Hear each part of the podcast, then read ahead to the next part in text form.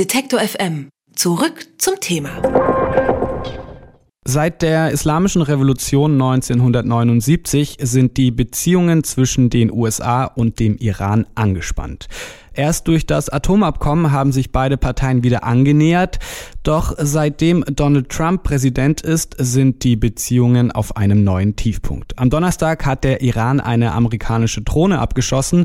Die USA haben sich noch im letzten Moment gegen einen Vergeltungsschlag entschieden. Josef Bramel beschäftigt sich bei der Deutschen Gesellschaft für Auswärtige Politik schwerpunktmäßig mit der Außen- und Sicherheitspolitik der USA und mit ihm spreche ich jetzt über die Ereignisse am Golf. Hallo, Herr Bramel. Hallo, Herr Weimar. Herr Bramel, die Situation am Golf, die eskaliert zunehmend. Nach den Sabotageakten an den Tankern gab es ja den Abschuss einer US-Drohne. Trump hat dann quasi in der letzten Minute einen Vergeltungsschlag gestoppt und der Iran schließt diplomatische Lösungen offenbar aus. Ist ein Krieg mittlerweile nicht mehr zu vermeiden?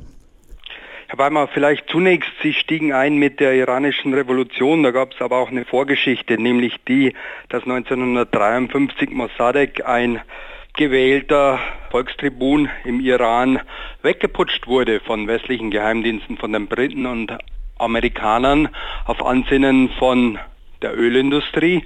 Und ich glaube, das hat man im Iran auch nicht vergessen. Ohne diesen Putsch hätte es keine ja, Revolution später gegeben. Also ohne diesen Putsch keinen Schah, ohne Schah keinen Khomeini. Also wer sich heute beklagt, dass dieses Regime hier nicht so demokratisch ist, äh, muss wissen, dass man da selber dafür gesorgt hat durch unsinnige Entscheidungen.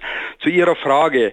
Man hat diesen Nukleardeal aufgekündigt, einseitig durch Donald Trump und hat nunmehr nur noch zwei Möglichkeiten. Entweder man findet sich damit ab, dass dieses autoritäre Regime sich atomar bewaffnen könnte.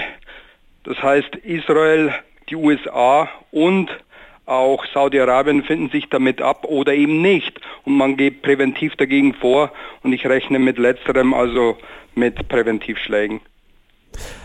Wenn man sich diesen Konflikt anschaut, wenn man sich auch die jüngere Geschichte des Konflikts äh, zwischen dem Iran und der USA anschaut, dann fragt man sich ja schon so ein bisschen, wie es überhaupt dazu kommen konnte. Trumps Vorgänger Barack Obama hat noch mühsam das Atomabkommen ausgehandelt. Sie haben es gerade gesagt, Trump hat es dann einseitig wieder aufgekündigt. Welche Strategie verfolgt Trump denn da im Iran und welche Interessen stehen da überhaupt dahinter?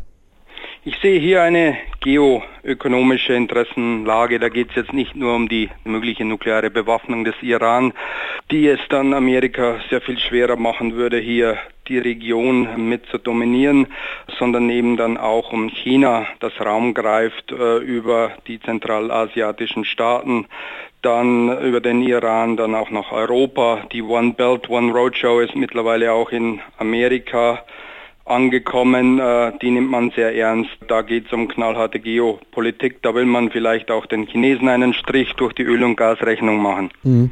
Auf der anderen Seite hat sich die USA ja eigentlich aus dem pazifischen Raum so ein bisschen zurückgezogen und hat China da mehr Raum gegeben. Also wie passt das zusammen? Ja gut, das sind Fehlinterpretationen. Wer meinte, dass Amerika sich zurückzieht, versteht Amerika doch nicht so recht.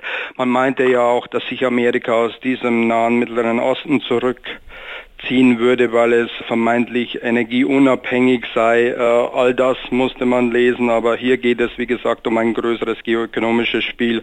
Da geht es nicht nur um die Energieversorgung der USA, sondern um die Möglichkeit der USA, China die Halsschlagader, also die Ölzufuhren, die Öl- und Gaszufuhren abzudrehen. Hm.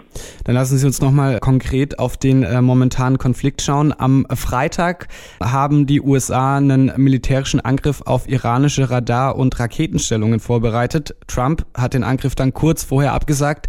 Wieso hat er sich da in letzter Minute umentschieden?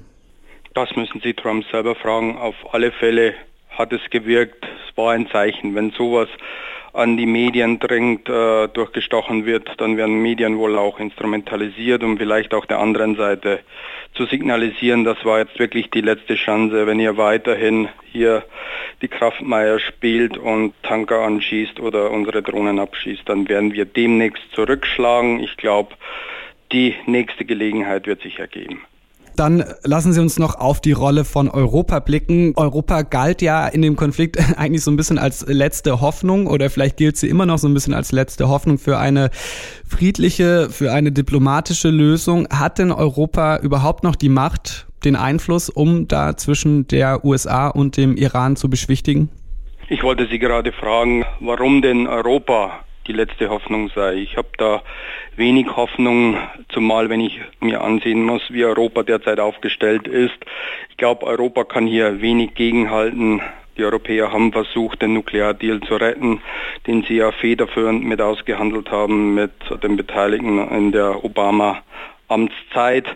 Da konnte man herzlich wenig gegenhalten mit diesem Zahlungsmechanismus. Instex wollte man der geballten Wirtschaftsmacht der USA etwas dagegenhalten, nur keine Firma die bei klarem Verstand ist, wird sich darauf einlassen und damit eben künftige Geschäfte in den USA oder alle Geschäfte, die über den Dollar abgewickelt werden müssen, preisgeben. Das macht keiner. Deswegen ist man hier auch kläglich gescheitert. Jetzt steht man betroffen am Seitenrand und kann das Ganze nur noch betroffen beobachten. Seit Wochen spitzt sich der Konflikt zwischen den USA und dem Iran zu. Josef Bramel von der Deutschen Gesellschaft für Auswärtige Politik hat für uns die aktuellen Ereignisse zusammengefasst und über eine mögliche Konfliktentwicklung gesprochen. Vielen Dank für das Gespräch, Herr Bramel. Herzlichen Dank Ihnen, Herr Weimer. Alle Beiträge, Reportagen und Interviews können Sie jederzeit nachhören im Netz auf detektor.fm.